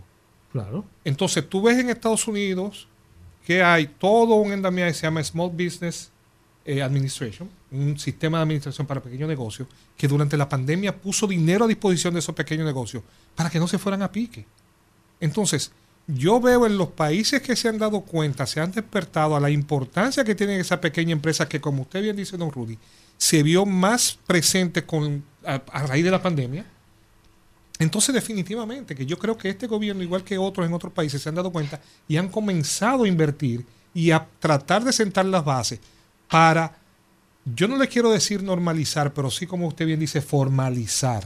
Y esa parte de la formalización es estructuras sólidas para que tú puedas crecer. Porque, señores, entendamos algo. Muchas empresas que hoy fueron grandes, en un momento fueron MIPIMES. Claro. ¿Y cómo crecieron? Organizándose. Entonces, bueno, Amazon comenzó vendiendo libros en un garaje. vendiendo libros. En un garaje. Microsoft también. Sí, y, y nosotros sí nos hicimos el acercamiento. Ya nosotros tuvimos una reunión con el ministro y de ahí casualmente su- eh, surgió la invitación que nos hicieron para participar en la semana de MIPIMES y tenemos la presentación el sábado de 9 a 11 en el Hotel Dominican Fiesta. No recuerdo el salón, Ricardo. Churchill. En el Salón Churchill, donde vamos a hablar más sobre, sobre este tema que nosotros consideramos que es un tema, a mí realmente nos apasiona muchísimo por la oportunidad que vemos. Y eh, también está la oportunidad de personas eh, locales que quieran comprar una franquicia en Estados Unidos o Canadá. Y vuelvo y hago el comentario de que hay de todos los precios. La gente tiene en la mente de que, bueno, yo necesito medio millón de dólares, pero hay franquicias de 50 mil dólares, por dar un número, de 20 mil dólares, de 30 mil dólares. Y Depende, puede... Y de- depende cómo comience y el área que se dedique. Y de todas. Y hay de todo tipo. de Por todo ejemplo, tipo. nosotros estamos trabajando ahora mismo con dos empresas aquí locales. Y son, eh, eh, eh, me, me resuelve el, el nombre porque son empresas que todavía no van a lanzar, pero son empresas que eh, eh, pe- pequeñas y medianas. Y están haciendo su esfuerzo para franquiciarse porque ya tienen algún tiempo recorri- recorriendo eh, ese crecimiento, han expandido con algunas sucursales, pero ese dueño de negocio también ya no quiere la operación. Cuando tú franquicias tu negocio, tú te consigues un, un- Socio. un- un socio de negocio que cree en ti, en tu idea, va a invertir en tu idea, te va a quitar la gestión del negocio y tú te conviertes en un franquiciatario de que va a dar soporte, es otro modelo de negocio que requiere menos esfuerzo y tú vas a comenzar a recibir ingresos residuales porque ese franquicia ese que compra tu franquicia, lo que te tiene que dar cada mes es un monto, un porcentaje que se define, una regalía, y ya tú estás pues recibiendo, como quien dice, un ingreso residual sin tener que hacerte cargo de la operación, porque tú tienes 10 eh, sucursales, es mucho el trabajo, versus, bueno, quizá me quedo con una y tengo nueve donde he encontrado socios de negocio que han invertido en mi idea y eh, yo simplemente soy el apoyo para ayudarlo a ellos a crecer. Ese, eso es parte de la fórmula de la franquicia. Nosotros íbamos a hacer aquella vez el restaurante, ¿tú te acuerdas? Ujú. Nosotros inventamos un grupo de amigos, estábamos Sí. buscando el dinero de cuánto vamos a poner para hacer un restaurante. Yo lo único que dije fue lo siguiente, yo no sé cocinar y eso es un negocio que requiere que te yo lo que sé es comer. Si, Sí. si me ponen una cuota de comida, yo- Catador, yo, invierto. Sí. Yo invierto. No, pero, pero ese- ese- eso pudo haber sido, no, no, pensándolo así. Sí. Y fue cierto, eso hace siete, ocho años, ¿verdad, Georgie? Diez años. Si uno hubiese hecho, hubiese tenido una idea en firme de hacer algo así, este tipo de modelos era perfecto para hacerlo. Sí. La ventaja de la franquicia es que no es que te garantiza el éxito, No. no, pero sí te facilita el desarrollar el negocio. Y tengo un ejemplo de un amigo en la ciudad de Dallas, Texas, que dominicano, acostumbrado a, a comer la masa del bizcocho dominicano, bueno, estableció un negocio de una repostería, ¿no? Pero el bizcocho que producían, allá venden unos, una- unas eh, Masa. masas Sí. que no es la misma, es No, no. esponjosa, Sí. no es como la nuestra. Pero él introdujo el, el estilo del bizcocho de aquí Dominicano. y se le, le recom- mi hijo le recomendó, mira, ese bizcocho él nos gusta a nosotros, pero tú no sabes si a los, a los vaqueros de aquí les gusta esa, esa masa.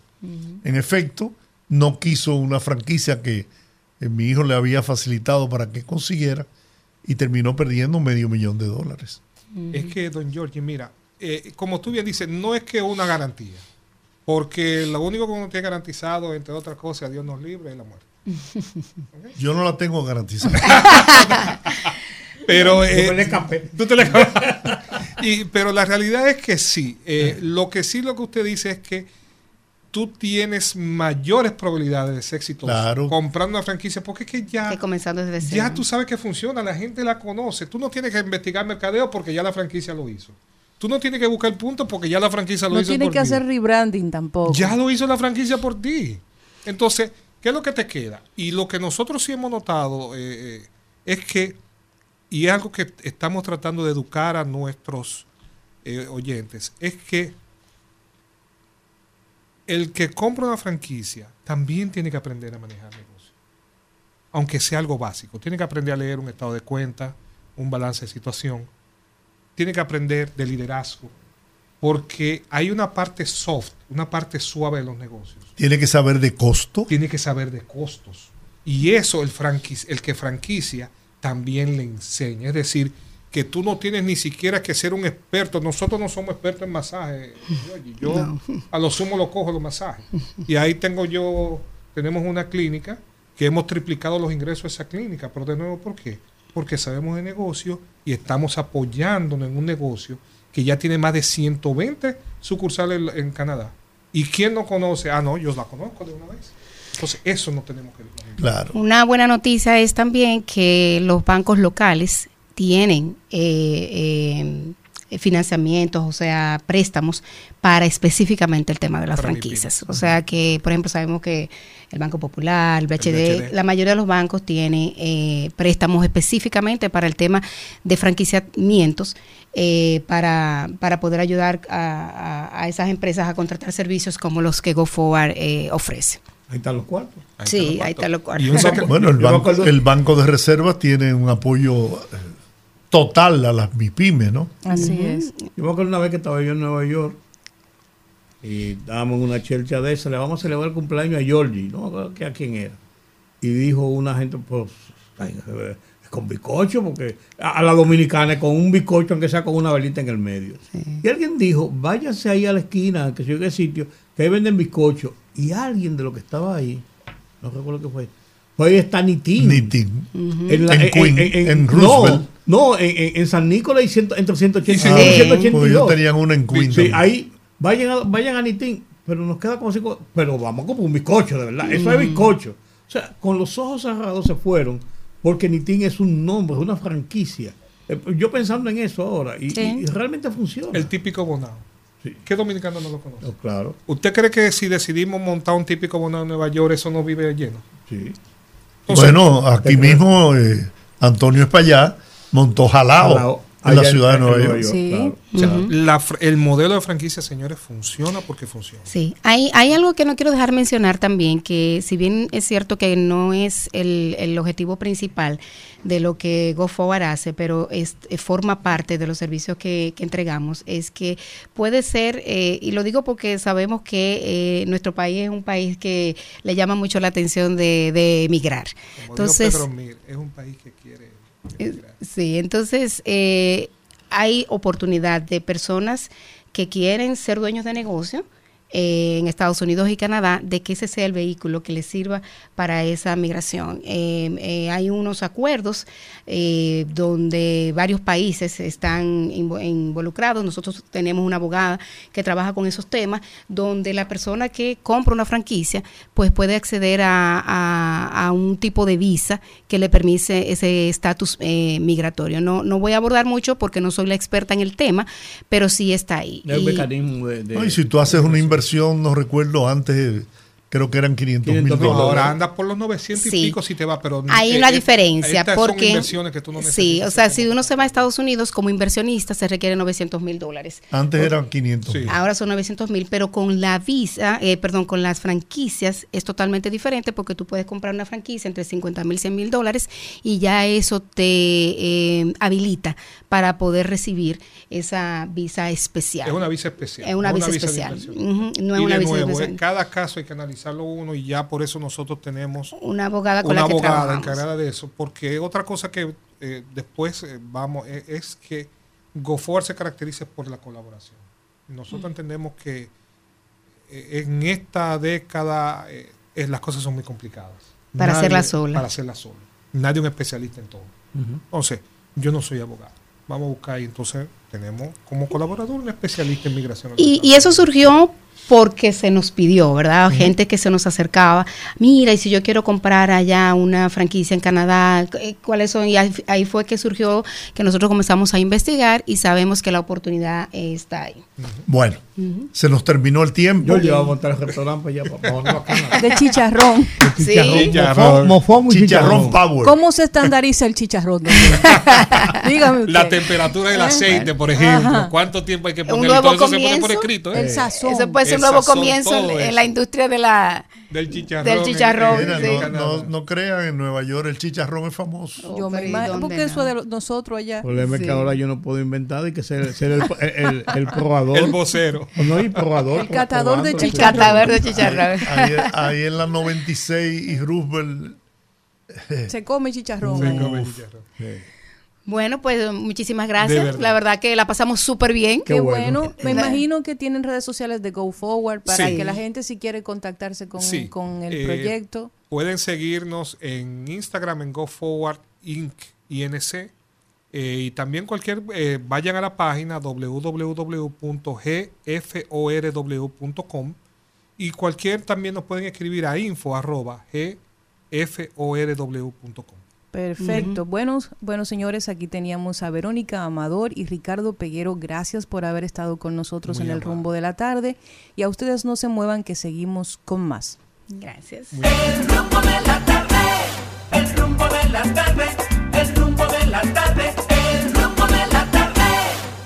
Bueno, aquí estamos.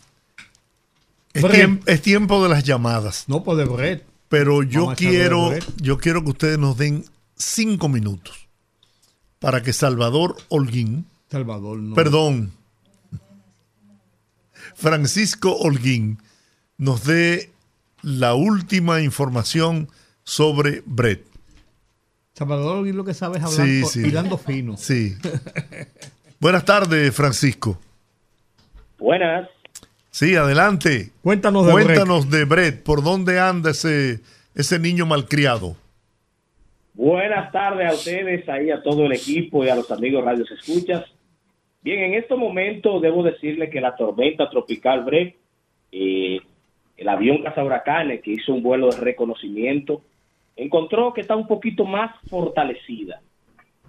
Tiene viento de 100 kilómetros por hora en estos momentos, pero mantiene un movimiento oeste-noroeste donde se espera que antes de llegar a las Antillas Menores, este evento pudiese eh, alcanzar vientos de huracán, o sea, de llegar a un huracán categoría 1, porque hasta unas eh, cientos de millas de las Antillas Menores, o antes de unos 300 kilómetros de las Antillas Menores, eh, los vientos aún le favorecen. Pero ya entra, ya cuando entrará, cuando entre al agua del Mar Caribe, o sea, a partir del viernes, se observa que los vientos cortantes y condiciones no le van a favorecer a un desarrollo, entonces este evento estaría disminuyendo esa, acelerando un poquito su velocidad de traslación y los vientos entonces eh, caerían por debajo de lo que sería, con lo que él llegaría al Caribe. Puede ser mantenerse como tormenta o ahí muy cercano a un huracán categoría 1.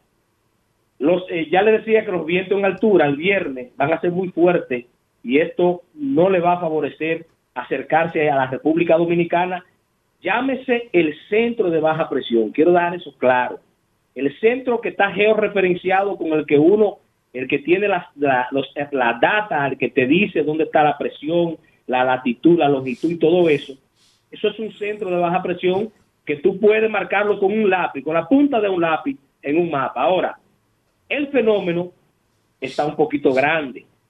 Entonces, las lluvias, cuando hago proyecciones de las lluvias, ya a partir del viernes en la tarde, los sábados, durante casi todo el día, todavía el domingo, va a quedar, eh, vamos a tener lluvias de forma indirecta asociada a este fenómeno, no porque el fenómeno llegue directamente, repito, a la República Dominicana, sino más bien porque al entrar a las aguas del Caribe se hará mucho más grande y esos campos nubosos exteriores van a alcanzar a República Dominicana, a Venezuela, a Puerto Rico, pero repetí, repito que lo que sería un impacto del centro, donde están las mayores lluvias, donde están los vientos más fuertes, donde está el sistema de baja presión, esas condiciones no las vamos a tener en República Dominicana. El oleaje, ya a partir de mañana jueves, cuando el evento entre a las aguas del Mar Caribe, es importante que la Armada Dominicana comience eh, a, a- informarle a los pescadores, al que pesca, sobre todo a ciertas embarcaciones, que el Caribe no será el mejor lugar para estar durante el fin de semana, sobre todo esas, esas, esos yates que salen de casa de campo y se van hacia lo que es la parte, eh, el Caribe, hacia adentro. Ya a partir del viernes todo eso debe estar restringido porque el oleaje se va a deteriorar producto de que es una baja presión que estará cruzando por agua del Mar Caribe. Entonces, es importante que esto la Armada Dominicana lo tome en cuenta para evitar males mayores con cualquier tipo de embarcación eh, en el área del Caribe entre el jueves, eh, a partir del viernes y el domingo. Eh, otro evento que tenemos es la Invest 93, la, eh, que es una zona de baja presión que tiene potencial de desarrollo. Yo, yo, mi estimación es que ya a partir de la de mañana, si no amanece como depresión tropical, que lo hagan esta noche, durante el día de mañana eh, vamos a tener otro ciclón en el área del Caribe, en el área del Atlántico, con cierta amenaza al Caribe, porque la posición que se encuentra y el movimiento que trae, indiscutiblemente que las condiciones del Atlántico Norte no le van a favorecer a subir tan rápido, sino que seguirá un movimiento similar al de Brecht, pero más amenazador hacia el Caribe Central, hacia, hacia Puerto Rico y República Dominicana, porque se observa que el sistema de alta presión en los próximos días se va a debilitar un poquito y por lo menos este tocará un poquito más, estará un poquito más cerca de nosotros, de mantener lo que hasta este momento me dan los análisis que hago con los campos de viento, con los campos de presión y también con las condiciones generales de la, del Atlántico Norte. Así que nosotros los dominicanos, repito, aunque usted escuche decir que el evento y vea un cono que diga que el evento se fue por el Mar Caribe, las lluvias estarán presentes, repito, viernes, en la tarde, noche, sábado y todavía el domingo, y el evento que viene detrás hay que darle seguimiento porque también todo indica que va a irrumbar hacia el Caribe también. Eso es lo que tenemos hasta este momento. En breve estaré subiendo mi canal de YouTube para los amigos que me escuchan y que no pueden ver esta, estos gráficos que le estoy mencionando. Estaré subiendo el pronóstico de esta tarde, donde hago la comparación de los modelos a la hora que estarán las lluvias, los vientos, qué estará pasando con los vientos cortantes y el fenómeno, por qué lo van a mover más hacia Venezuela. Todos esos detalles usted lo va a ver en breve, en 20, 25 minutos, que estaré subiendo el pronóstico para que la gente se edifique un poco más. Pero a esta radio audiencia había que hablarle antes y es lo que estamos haciendo en estos momentos. Francisco, ¿para qué día estaría acercándose la otra situación, el otro fenómeno a la isla? Cuestión de la primera, los primeros días de la semana, martes, miércoles, de, de tener, de ser una amenaza, de convertirse en amenaza en los próximos días. Llámese amenaza, es cuando usted tiene algo que está al este suyo, todo lo que esté al este nuestro hay que prestarle atención. Hasta el momento no nos amenaza porque no tiene una dirección directa a nosotros, como tampoco es break una amenaza porque su trayectoria es pasar al sur, ¿verdad? A su centro. Pero este evento que viene detrás, a partir de lunes, martes, nosotros tenemos que estar atentos porque muy probable, de acuerdo a lo que observo en estos momentos, es que será una amenaza para el Caribe y sobre todo el Caribe central, porque no, no se irá tan al norte como indican algunas herramientas hoy, sino que las condiciones del Atlántico Norte lo van a mantener bajito y a nosotros a partir ya de los primeros días de la semana laboral que viene, eh, este evento puede estarnos amenazando. Bueno. ¿y el destino de, de Brett después que cruce al sur nuestro? Brett, después que cruce el sur eh, nuestro, que se ubique en la parte de al sur de Haití, va a encontrar condiciones, o sea, lo que llegue allí, toda esa, esa humedad, todas esas lluvias, va a encontrar condiciones ahí en esa parte del Golfo de Honduras, eh, sectores de Nicaragua, y puede el evento o generar grandes inundaciones en Nicaragua, Honduras, eh, también en la zona de Belice, y pudiese desarrollarse un ciclón, pero todavía las proyecciones hasta allá no nos llegan, porque le digo que los vientos cortantes en altura, cuando el evento esté por el agua del Mar Caribe, no lo va a dejar mantenerse con una baja presión definida, sino que será una onda tropical. Cualquier desarrollo ya será a partir de los próximos eh, 8 o 10 días que puede darse con algo que se conoce en Centroamérica como el giro centroamericano, de donde se forman esos, esos fenómenos que en ocasiones o se van hacia el Pacífico o se mueven a la parte de la península de Yucatán y la parte oriental de Cuba. Muy bien, bueno, Francisco, muchas gracias como siempre por tu poderosa información.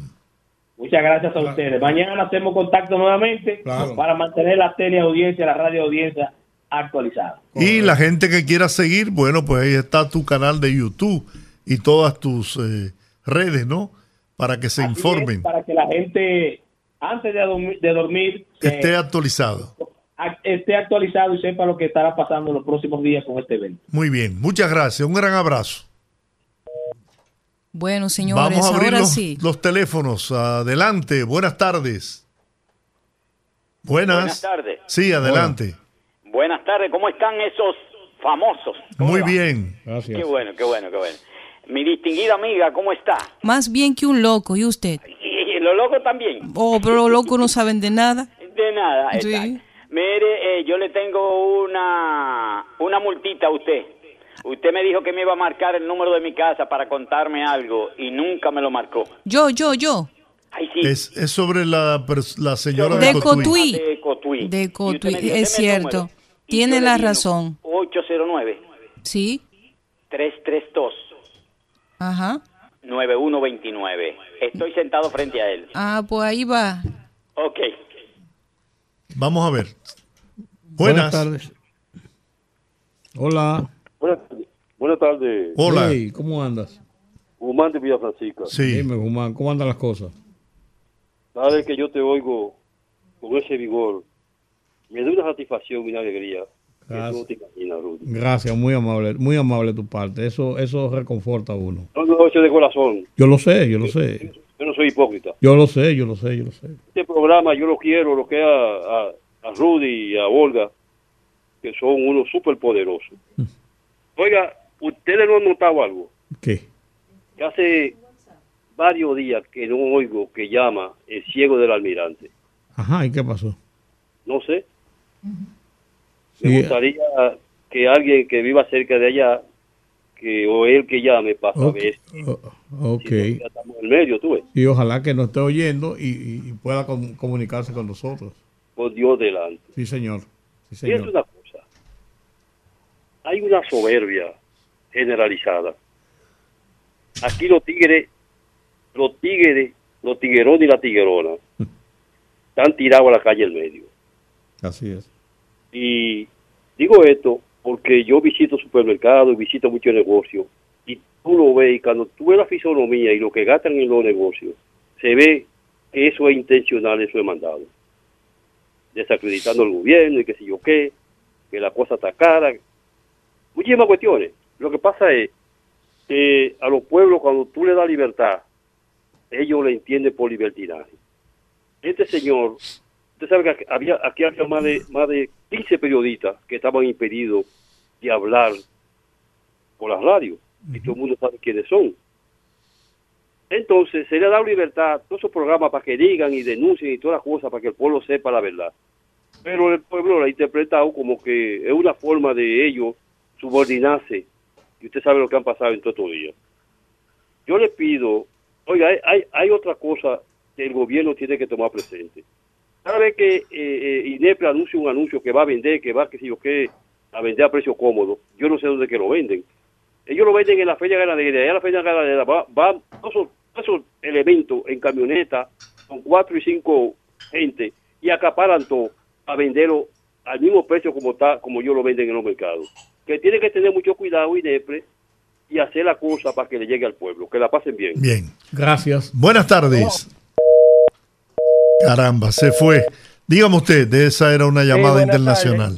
Sí, oiga, lo que usted dijo ahorita, el comentario, no tiene desperdicio. Se gastan cientos y miles de pesos, aparte de los sueldos que cobran asistentes, así tontos y directores de prensa de cada una de las instituciones. Y parece que tienen una molaza. Usted llevó hace dos meses un muchacho jovencito ahí que dijo tantas cosas que está haciendo el gobierno que yo me quedo sorprendido. Entonces, ese igual que el de salud. Ellos están inaugurando un viaje de instancia primaria que tampoco se está conociendo. Inauguraron una en Cristo Rey. se está cortando la llamada. Inauguraron una en Cristo Rey en Puerto Isabela y una en Jaina Moza. Entonces, y una en Los Carrizo. Entonces yo digo, Lama y el que está ahí en salud, Rivera, Pero aparte de eso, tanta cosa que está haciendo la Secretaría de Rolfi, Obra Pública, arreglando cañar, arreglando contenedores, arreglando aceras. Entonces, en vez de estarle pagando a esos periodistas bocina y también pagando anuncios, es mejor que el partido, que nunca lo ha hecho, lo que hacían antes, secretario general y el presidente, Bien. a través de las instituciones, cada uno que sepa de su cosa, que dé una rueda de prensa y le diga lo que está haciendo el gobierno. Bien. Porque es que no lo están haciendo. Muy bien. Vamos a ver usted. Buenas tardes. Esta es una llamada internacional Saludos desde Puerto Rico. desde Puerto Rico. Hola, Aníbal. Dame- eh, Olga, esto, muchas felicidades por, por esa actitud tuya de, de crear esa herramienta para que el pueblo se exprese. Y sobre todo el tema que tocaste ayer, que creo que es un tema que hay, que mantenerlo vivo, porque me parece que la clase política lo ve como algo temporal y con, a conveniencia, lo que es el tema haitiano. Creo que es algo que deberíamos, no sé, si, si cada cinco días, cada seis días, comentarlo para que ellos vean que es, algo, que es una preocupación, que no es una manipulación. Sí. Así es. Y con relación a, a los números del gobierno, por más que brinque, óyeme, el hombre puede estar bañando la calle de oro, y si el pueblo no lo sabe, si Sí. el pueblo no se lo dice, no se lo van a comprar. Así Y es. para rematar, y para rematar, tiene un chorro de ineptos al lado de él haciendo nada. Entonces, cuando viene alguien con el comentario diciéndome no sirve, no sirve, el, pueblo se va en la ola, que no sirve, no sirve. Lamentablemente, el hombre tiene que sacudirse y moverse. Le, no, no- le guste o no le guste uno cuanto, es la verdad, y esa es la precisión del pueblo. Así es. Muy bien. Gracias, Aníbal. Vamos a ver usted. Buenas tardes. Bájeme el volumen. Sí, ya me voy de cerca del teléfono. Sí. Buenas tardes. Buenas tardes. Hola. Habla Rebeca. Hola, Rebeca. ¿Cómo estás?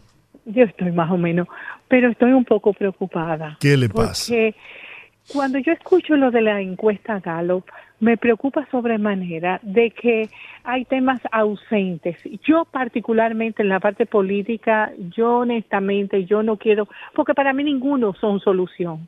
Ni este presidente ni ninguno de los otros que están como candidatos no le han dado las soluciones al pueblo de lo que necesita el pueblo dominicano. Primero porque ni siquiera sabemos qué es lo que quiere realmente el pueblo dominicano. Porque si me hablan de lo que sí me interesó de la encuesta, que es los asuntos de comida, la delincuencia. Esos son, son dos temas neurálgicos, pero el más importante brilló por su ausencia, que es el tema de la inseguridad que estamos viviendo y del avasallamiento que está recibiendo el pueblo dominicano en favor de inmigrantes extranjeros una nación que no puede con su misma gente, que tenemos gente que se nos mueren por falta de medicamentos, por falta de atención médica, por falta de muchas cosas. Entonces, me lo dejan como como algo que es insólito que no se presenta. Y para terminar, para mí, usted dijo muchas cosas del gobierno de Luis Abinader, muchas cosas buenas, vamos a reconocer que todo lo que usted dijo, aunque no estuve de acuerdo, todo eso sea cierto. Pero, don Georgie, a mí me prometieron atención primaria. A mí me prometieron que en menos de seis meses aquí no iba a haber un inmigrante ilegal. A mí me prometieron que iban a mejorar la educación. A mí me prometieron que yo iba a tener servicios, que yo voy a pagarlos y voy a recibirlos pero lamentablemente nada de eso se ha cumplido. Todos nosotros tenemos que hacerle presión a todos los políticos porque lamentablemente la oposición no está haciendo la oposición que debería hacer. No, no politiquería barata. Nosotros tenemos que empezar como nación, como ciudadanos, a exigirle tanto al gobierno como a la oposición. Y gracias. Muy bien, muy bien. Muchas gracias por estar siempre con nosotros. Buenas tardes, Georgie. Buenas tardes, Olga. Yo soy Freddy de los Mameyes. Freddy, ¿cómo estás? Desde el gobierno, bueno, don, don Georgie, yo estoy aquí con la temperatura en 33, pero el cuerpo mío la siente en 70 Sí. y no hay luz. Óigame bien. Yo soy un, un opositor al del PRD desde el 78. Mi papá era balaguerita. El PRD nunca ha hecho un gobierno menos del que está haciendo Abinader. La última vez que aquí hubo crisis por el azúcar fue cuando Jorge Blanco, porque la estaban vendiendo en dólares en Haití. Y gracias a Dios que Balaguer vino y rescató este país. Ahora volvemos a lo mismo. Y le agrego, pasaporte. Eso es una vergüenza. Apagón en el aeropuerto, el metro, salud pública, educación. Quemaron el liceo nocturno Carmen Balaguer de los Alcarrizos y no ha pasado nada. Abinader no puede con ese tigueraje del PRM. Abinader no puede reelegirse. No puede reelegirse. Gracias por la sintonía. Buenas. Esa se cayó también. Buenas tardes. Sí, buenas tardes. Adelante. Qué bien. Allá le prometieron en seis meses que iban a sacar todo ilegales. Yo no oí eso. Y por otro lado, ese es el momento que tiene el PRD y la autoridad del PRM hacer su auditoría en cada institución. Porque como ellos están protestando por el alto costo de la vida y están protestando por la inseguridad y están protestando porque no hay dinero y ellos se lo llevaron todo, entonces por eso que hay que hacerle auditoría y donde hay cosas malas, corregirlas. Y todos esos ministros, por ejemplo, como el de Paliza, que ese ministro que estaba antes hizo muchísima diablura con el asunto de la ambulancia del 911 y la visita sorpresa. Que terminen esa auditoría y como ellos están diciendo que Luis lo iba a arreglar en tres años y lo encontró este país con tanta pus, pues entonces que hagan auditoría, ejemplo, todos esos hospitales que encontraron paralizados por sobrevaloración de obra y que lo, y que lo desbarataron todo al mismo tiempo y lo sobrevaluaron, que le hagan su auditoría y se Muy lo bien. al pueblo. Gracias por estar en sintonía. ¿eh? Buenas. Rumbo de la tarde. Hola. Buena, poderoso, ¿cómo están ustedes? ¿Cómo está usted? Hola, ¿cómo está usted, don Teófilo? Estamos bien porque estamos de pie con mucho calor. Sí, señor. Esperando que ahora que el camino está seco, que el ministro de Obra Pública rinde los trabajos allá en Baja Boniquito y Pecado Bobo. Bueno, vamos a confiar a él. Licho me dijo que eso iba, que no me desesperara. Así me llamó, me llamaron de Inve de Puerto Plata que eh, los trabajos de, de la casita de, de desalojo de, de Kosovo en el basurero de Puerto Plata. Dije, el presidente dijo que en dos meses lo entregaba y de lo menos que ya en el agua lo han puesto. Dije, porque le deben un dinero al ingeniero y está paralizada la obra. Bueno, Eso es en Kosovo, ahí en Puerto Plata. Puerto Plata. Sí, señor. Pues saludos para todos. por ahí. Gracias. Buenas. Línea internacional se cayó. Buenas. Rumbo de la tarde. Antonio Romero, el ensanche Luperón. Antonio, divino y santo. Rudy, ¿cómo están? Muy bien. Olga, todo bien. Todo bien. Gracias. Con relación al tema de lo que está hablando lo- la oposición, que a veces se, ap- se aprovecha de cualquier problema que esté pasando en el momento, nosotros tenemos que entender que tenemos un presidente, Yoyi, que realmente ha enfrentado a este país. Aquí hubo pandemia, aquí hubo guerra, Ucrania todavía está, en fin, y tenemos que ver un presidente preocupado por el país y lo quieren politizar todo. Y yo el mensaje que le mando es que lo que llaman muchas veces diciendo que aquí no se está haciendo nada y que el presidente tiene no puede reelegirse, están equivocados. Primero, la ley le permite reelegirse para el 24 Claro. 28, y ese es el mensaje. Eso Así no que está en a discusión. confundir al pueblo. El pueblo Bien. está claro. Yoyi. Bien. Muchas gracias. Buenas. Rumbo de la tarde. Línea internacional. Muy buenas tardes, Olga, George. Hola, desde el Bronx. Buenas. Escuchando yo al señor, el señor que llamó diciendo que es opositor del PRD, lo que el señor quiere es que vuelva otra vez el robo, la corrupción. Y es verdad que el presidente se reelija, porque él no está acostumbrado a tener un presidente con tanta decencia, que eso que hemos carecido desde hace 20 años o más. Por eso que él no quiere que el presidente se reelija, yo lo entiendo. Y la señora Rebeca, que amanece en todos los programas desde que yo amanece, lo único que hace es quejarse y decir que le prometieron y que le hicieron. Señora Rebeca, yo nunca le escuché a usted en ningún otro gobierno haciendo tanta queja de lo que hemos tenido. Es muy bueno a caerle arriba ahora a un hombre que encontró un país quebrado, una crisis como fue la del COVID-19, luego la guerra de Ucrania y es fuego como la arepa, por arriba y por abajo. Pase un buen día. Bueno, con esta llamada internacional desde el Bronx, donde viven miles de dominicanos, terminamos por hoy. Mi- nuestras excusas, eh, tenemos todas las líneas llenas, pero el tiempo terminó. Hasta mañana, Dios les bendiga. Rumba 98.5, una emisora RCC Media.